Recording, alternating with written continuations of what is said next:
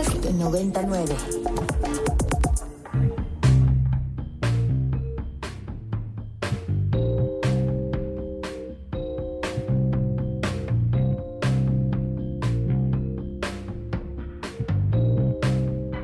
Desde el estudio B de Ibero 90.9, esto es Control de Cambios, una producción de Ibero 90.9 y la revista Nexos. Mi nombre es Valeria Villalobos Guizar. Son muchas las fechas a recordar en la historia del sufragio femenino. Un mar de desencantos y dilaciones, pero también de logros y conquistas. El 17 de octubre de 1953, fecha en la que al fin se modificó el artículo 34 constitucional para concederle a las mujeres la ciudadanía en México, es un triunfo al que se llegó después de varias décadas de lucha en nuestro país y en el mundo.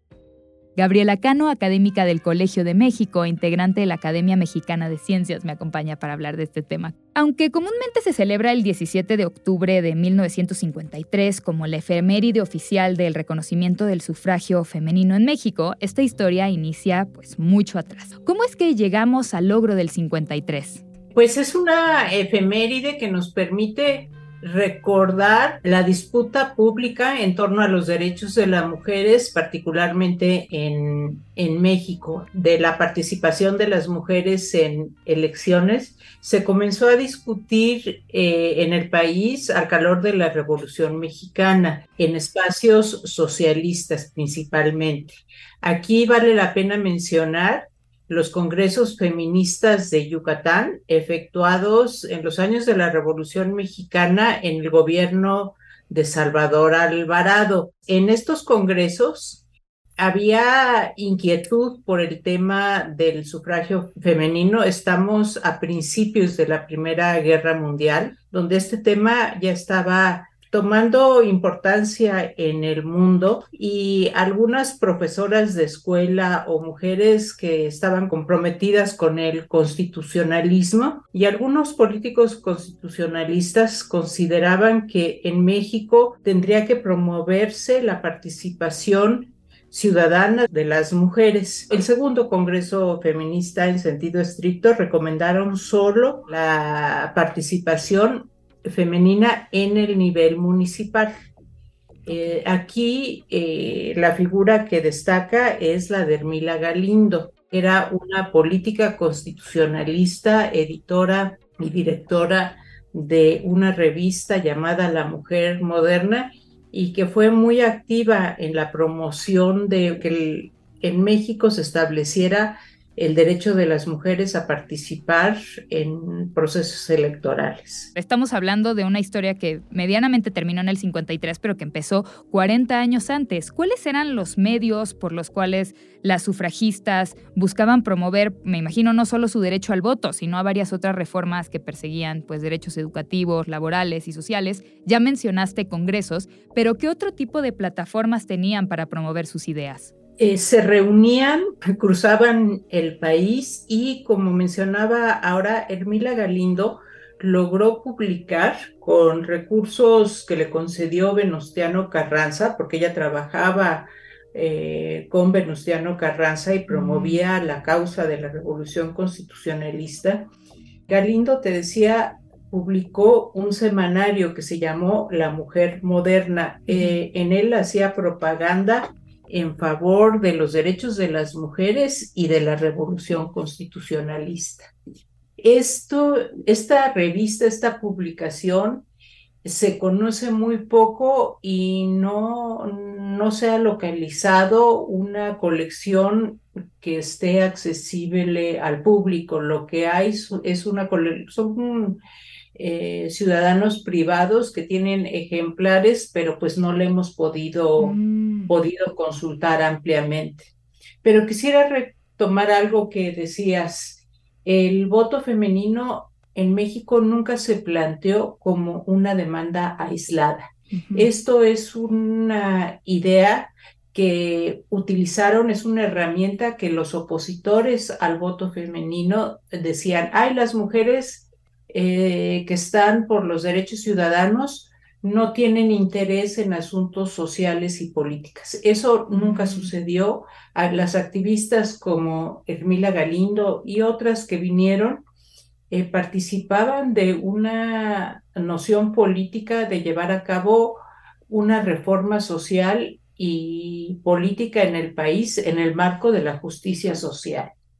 ¿Por qué inicialmente las demandas, tanto esta reforma mucho más integral, pero también el sufragio femenino, se buscaron primero mantenerse a nivel municipal? ¿Cómo fue que ese era el planteamiento inicial y cómo fue que fue creciendo a buscar que ésta se llevara a una reforma constitucional federal? El, sufragio municipal fue una manera como de acallar los temores, de moderar la demanda de participación ciudadana. Tomemos en cuenta que se pensaba muy generalmente que las mujeres carecían de la capacidad y del conocimiento para participar en asuntos públicos. Una manera de ir convenciendo era decir, bueno, vamos a darles a las mujeres la oportunidad de adquirir práctica, de tener experiencia y aprendizajes en el sufragio municipal. Y después ya podrán participar en otro tipo de elecciones, como que se pensaba que... Que era menos radical, ¿no? Era la política local y del municipio en particular era más sencilla, por decirlo de alguna manera, y paradójicamente más adelante se insistió mucho en que las mujeres podrían participar en el municipio porque era más cercano a su ámbito natural que era considerado el hogar. ¿Cuáles eran los argumentos y los prejuicios que provocaron que se aplazara tanto el reconocimiento de la ciudadanía igualitaria en México? Este asunto ya mencionaste de que las mujeres debían permanecer en su casa y entonces a nivel municipal podía parecer más inmediato, más fácil o gradual, eh, pero ¿qué otro tipo de prejuicios estaban en, crisis? Mira, aquí nos resulta muy útil eh, hablar también de la Revolución Francesa. Países como México y, Francia que tuvieron revoluciones que de las que surgieron nuevas codificaciones, nuevas leyes, que además eran países eh, católicos que trataban de mantener al Estado laico, estaba la idea de que las mujeres eran seres más emocionales, menos racionales y que eran susceptibles de caer en, bajo la influencia del clero. En manipulaciones. Los revolucionarios más radicales consideraban que las mujeres deberían mantenerse al margen de la política y de las elecciones porque su, participación podría significar el fin de los logros revolucionarios, eh, dado que las mujeres decían, si pueden votar, van a votar por los curas.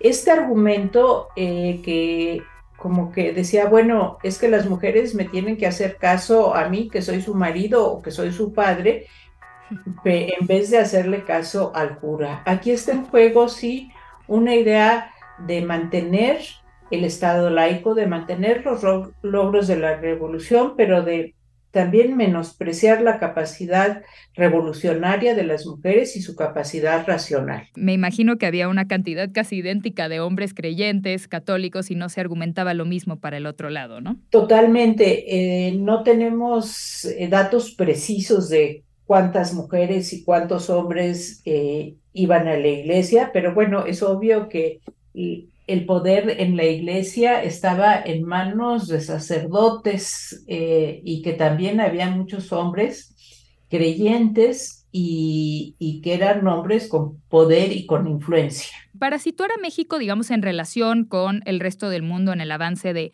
estos derechos, si hacemos como punto de comparación otros países hispanoamericanos, para ser justos, ¿qué tan atrasado o qué tan vanguardista fue México en cuanto al reconocimiento de la ciudadanía igualitaria? Mira, eso es una de las grandes paradojas de México y del Estado postrevolucionario.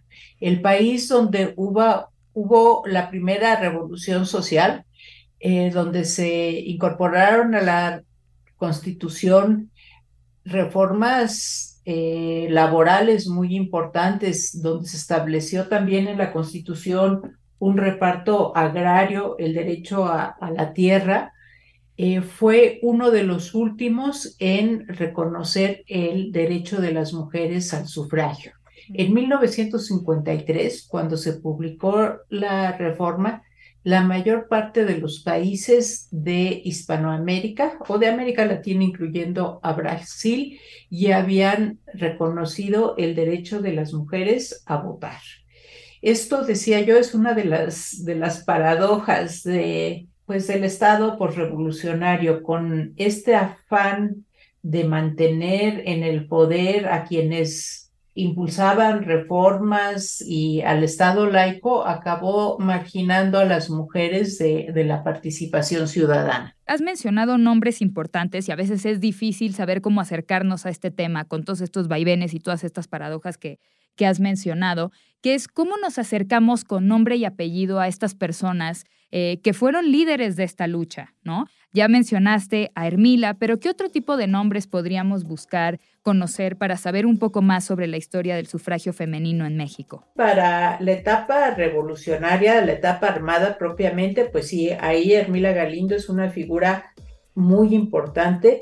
También son importantes constitucionalistas como Salvador Alvarado, eh, que estaban en este tema y para los años del gobierno de Lázaro Cárdenas es importante mencionar a Refugio García, que fue la secretaria general del eh, Frente Único Pro Derechos de la Mujer, pero también a Margarita Robles de Mendoza, entre muchas más, y pues al secretario de Gobernación, Ignacio García Telles, por ejemplo.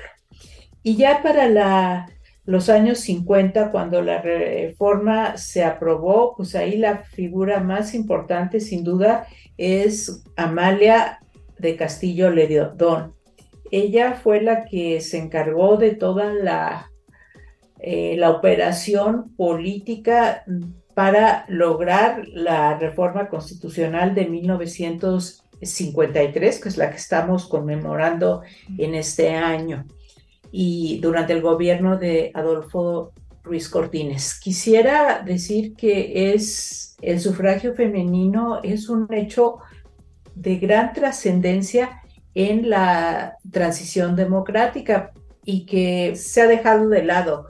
Conmemoramos muy ampliamente el movimiento estudiantil de 68, muy, muy importante, pero antes de eso está el sufragio femenino, que es un, un hito eh, en la manera de organizar las elecciones, de la participación ciudadana, porque implica pues nada más y nada menos que a la mitad de la población adulta del país. ¿Por qué crees que se ha dejado de lado? Se ha dejado de lado porque sigue persistiendo la, la idea de que la, la participación ciudadana no es tan importante como el impulso de las grandes reformas económicas, como que estamos en, este aniversario número 70 de eh, la reforma al artículo 34, como que estamos reeditando muy, muy tardíamente algunas de las ideas del México revolucionario que se opuso al sufragio femenino. Estamos desestimando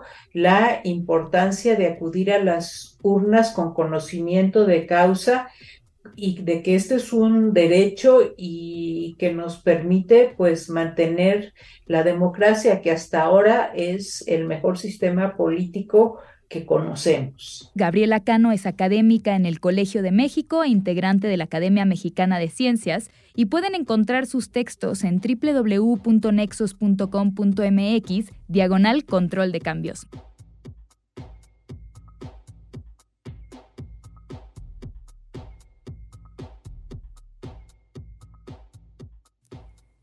A 100 años del nacimiento de Italo Calvino, uno de los grandes autores italianos del siglo XX, su obra continúa resultando extraordinaria e inagotable.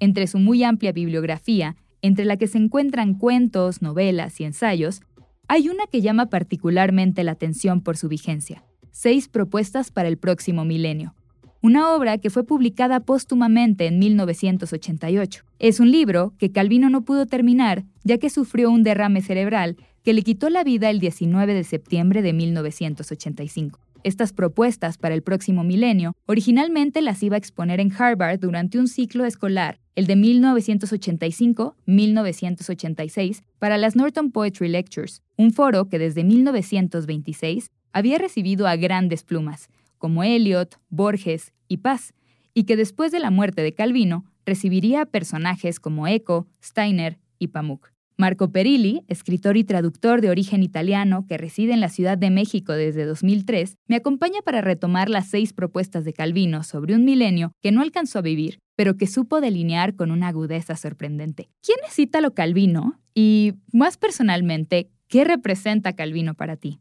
Es una referencia eh, obligada en la cultura italiana, en la literatura, pero no solo, también en el debate cultural italiano del siglo XX, siendo que siempre quedó abierto su discurso al tema de la sociedad, al tema del presente y el porvenir, eh, al tema político, eh, que dio a su literatura un horizonte mucho más eh, abierto, mucho más libre incluso, eh, también en el manejo de los diferentes géneros que, que abordó.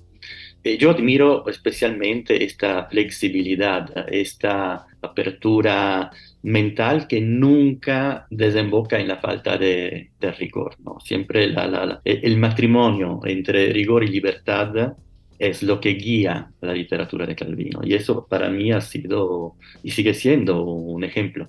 Cuéntanos primero del libro Seis propuestas para el próximo milenio. ¿De qué trata el libro y cuáles son en general estas seis propuestas? Seis propuestas que son en realidad cinco, porque justamente la muerte, como, como comentabas, el día del temblor, de México, sí, del 85 aquí. Dejó, dejó inacabada la, la, la, la obra en su, en su conjunto. Sin embargo, las cinco conferencias que tenemos eh, eh, estaban listas para ser leídas y eventualmente luego a la hora de publicarse hubieran uh, conocido algún retoque, pero fundamentalmente es el texto final. Son seis, uh, cinco en realidad, conferencias que intentan recapitular a partir de la tradición distintos ejes, distintas formas, distintos eh, eh, nudos del quehacer literario y eh, la idea es proyectarlos hacia el futuro milenio, es decir, el milenio en el que nosotros nos, nos encontramos, como, como propuestas, no como dogmas, implican su contrario. Y eso otra vez eh, nos, nos lleva a esta libertad, a este carácter antidogmático de la, del pensamiento, no solamente de la literatura de, eh, de Calvino. Y esta dialéctica es la que rige todas las propuestas que son la, la, la levedad, la visibilidad, la exactitud, la, eh, la rapidez y la, y la, y la, y la multiplicidad. ¿no? Entonces, cada una de, de, estas, de estas propuestas eh, analiza lo que la tradición literaria eh, aportó en función del empleo de estas palabras claves, de estos valores que, que, puedan, eh, que puedan aplicarse para, para, para, el milenio en curso. Él habla eh, del milenio que está a punto de acabar, escribe esto en 1985, y me parece eh, muy significativo que no diga el siglo que está por acabar, claro. sino el milenio. Es decir, su horizonte se abre a, a, un milenio y no al siglo. Y esto implica que él diga, es el milenio en que se han formado las lenguas modernas, las lenguas que hablamos, en que nace, nace el libro, así como nosotros mm. lo, lo, conocemos. Podríamos agregar, acercándonos al tema o a los temas específicos de las seis uh, propuestas, algo que no menciona directamente Calvino, pero que podría, que pudo haber mencionado. Es el milenio del soneto y es el milenio del, eh, de la novela. Es decir, el soneto que remite a algo que en las propuestas menciona como el cristal, una estructura simétrica, ordenada, Eh, transparente, ¿no? Transparente, etc. Y la novela, que es la llama, es decir, un perfil que engloba diferentes, eh, diferentes eh, formas, diferentes eh, modelos, diferentes estructuras y lo contiene todo. Y estos dos, estas dos alternativas que entraña en la última de, las, de las conferencias constituyen para él los dos modelos del conocimiento. Entonces, él abre su mirada a mil años bueno, mucho más, porque comienza desde Lucrecio, desde Ovidio, en realidad son dos mil años de tradición literaria, pero con una mirada, con un ojo eh, eh, hacia el futuro. ¿Y qué crees que es aquello que ve que genera ese cambio de milenio? Tú puedes vislumbrar algo que digas, ok, el milenio eh, que son dos, ¿no? Empezó aquí con Lucrecio, con todas estas referencias que toma durante estas seis propuestas para hacer un poco esta, su propia filosofía de la escritura y de la literatura, pero tú te imaginas por qué marca el final del milenio para empezar otro? Él supo oler, olfatear temas que para nosotros son ah, la actualidad, son eh, el orden del día, pero que en su momento definitivamente no estaban en la agenda no digo que de la literatura, sino del, hasta del debate público. Por ejemplo, a finales de los 50, cuando estamos en pleno desarrollo industrial, a lo que en Italia llamaban el boom económico, él escribe eh, eh, un libro dedicado al tema de la contaminación. Entonces, es un tema que absolutamente nadie estaba debatiendo en ese momento. ¿Eso qué quiere decir? Que Calvino era en principio un gran lector de los signos eh, del tiempo. Entonces, eh, Calvino siempre estuvo sensible a lo que es eh, la dimensión científica, tecnológica y sus repercusiones en la vida práctica, en la vida social, en la vida política y en su caso hasta en la técnica literaria. No es por nada que cuando él en las, en las propuestas para, para, para, el milenio menciona su autor en prosa favorito de la literatura italiana, menciona a Galileo Galilei, que es un científico que también escribió, eh, escribió mucho, pero no literatura en el sentido convencional, en el sentido eh, que nosotros le, podemos atribuir a, esta disciplina, sobre todo por la precisión combinada mm. con la imaginación. ¿no? Él decía, eh, Calvino, que buscaba en las revistas científicas o en ensayos de ciencia inspiración eh, material para su imaginación. Y por último, quisiera preguntarte, digo, ya me adelantaste un poco de la respuesta, pero ¿tú crees que Calvino fue en su propia literatura, en su propio proceso de escritura, fiel a estas propuestas? Eh, esa es una gran, es una gran pregunta. Eh, yo creo que fue fiel estas gran, grandes propuestas, eh, en la medida en que eh, son propuestas experimentales, son un laboratorio abierto. mira, cuando, cuando salió este libro, llamó muchísimo la atención en el debate, en el debate cultural, pero hubo una, una, una reseña, un artículo de, un amigo, colega de Calvino, Alberto Moravia. Y Moravia, curiosamente, habló de un libro de un adolescente a referirse a, las seis propuestas. Ahora, nosotros podríamos leer eh, también por la sugestión biográfica, por la circunstancia en que este libro nació, como el Testamento de Calvino, que recopila un poco el índice de su formación, de sus intereses, de su conocimiento. Pero no es completamente eh, descabellada, creo, la lectura de, Moravia, porque él hacía hincapié en, esta, en este acercamiento a la literatura como utopía. Es decir, la literatura es algo inalcanzable.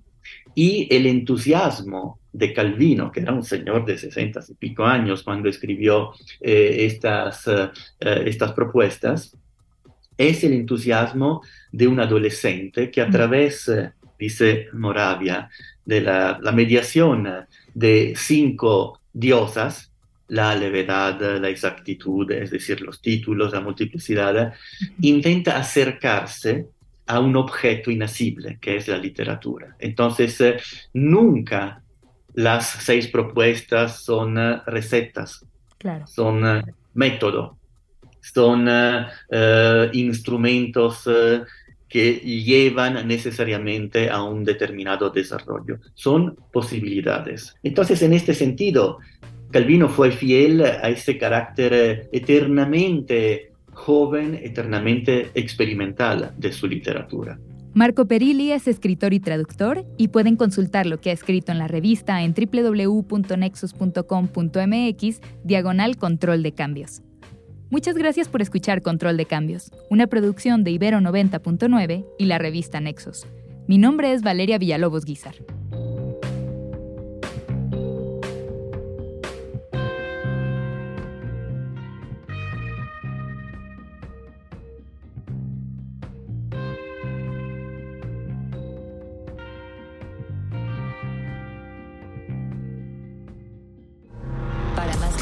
Como este, descarga nuestra aplicación disponible para Android y iOS o visita ibero909.fm.